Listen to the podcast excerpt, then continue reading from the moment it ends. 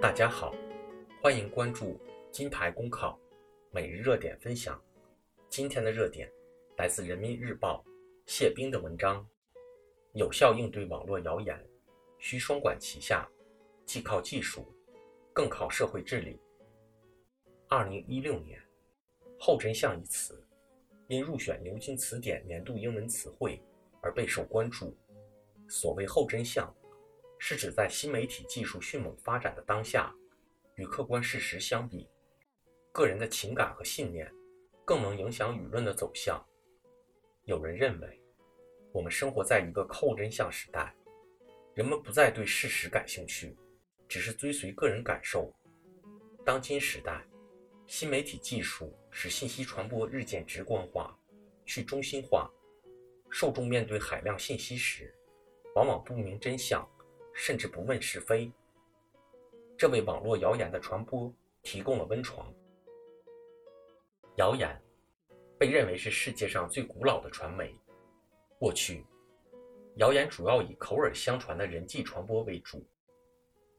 当谣言的内容迎合了受众的某些心理时，它就会在一定范围快速传播。今天，互联网技术正以连接一切的力量。构建新的传播模式，它不仅重构了个体之间的关系网，而且通过连接和聚合的方式为个体赋权，使社会成员都能参与公共事务讨论。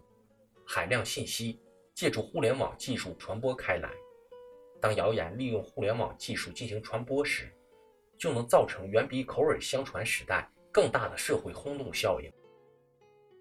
古语云：“谣言止于智者。”然而，在互联网时代，要做智者，显然较为困难。互联网时代信息的爆炸式增长和无限传播，使受众的认知能力局限和知识盲点暴露无遗。调查发现，目前我国网民群体中，青少年网民所占比重较大，接受过高等教育的网民所占比重较小。网民往往容易被一些煽动性较强的网络谣言所蒙蔽。并在不明真相的情况下参与网络谣言传播。同时，群体心理学和从众行为研究表明，群体中大多数成员的行为、观点往往会对个体成员施加压力，从而强化其从众行为。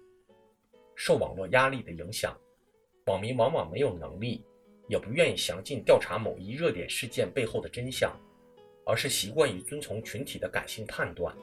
宣泄对热点事件的情绪，这也使网络谣言的传播有机可乘。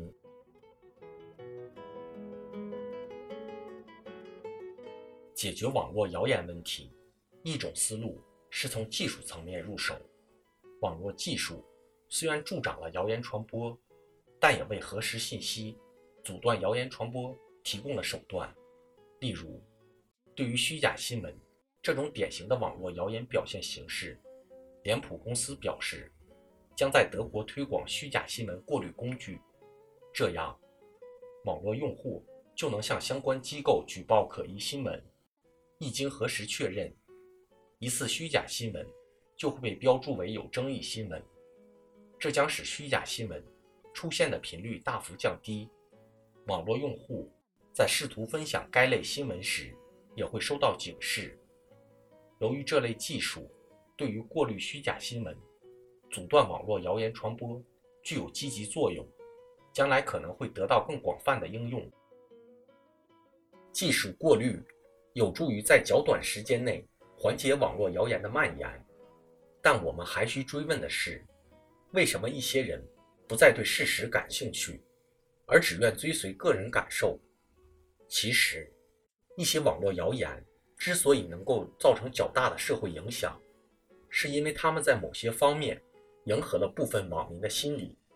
换言之，虽然网络谣言的内容是虚假的，但它的传播反映了部分网民的心理状况，也在一定程度上反映了整个社会的心理状况。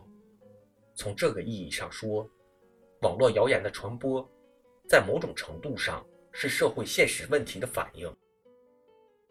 因此，阻断网络谣言，既要靠技术手段屏蔽谣言，也要深入探究网络谣言传播背后的网民心理、社会心理。在多元价值、多元利益、多元诉求相互碰撞的今天，面对形形色色的网络谣言，我们要深入观察和思考，既要靠技术解决网络谣言传播问题，又要着力解决于各种社会现实问题，铲除网络谣言传播的社会土壤。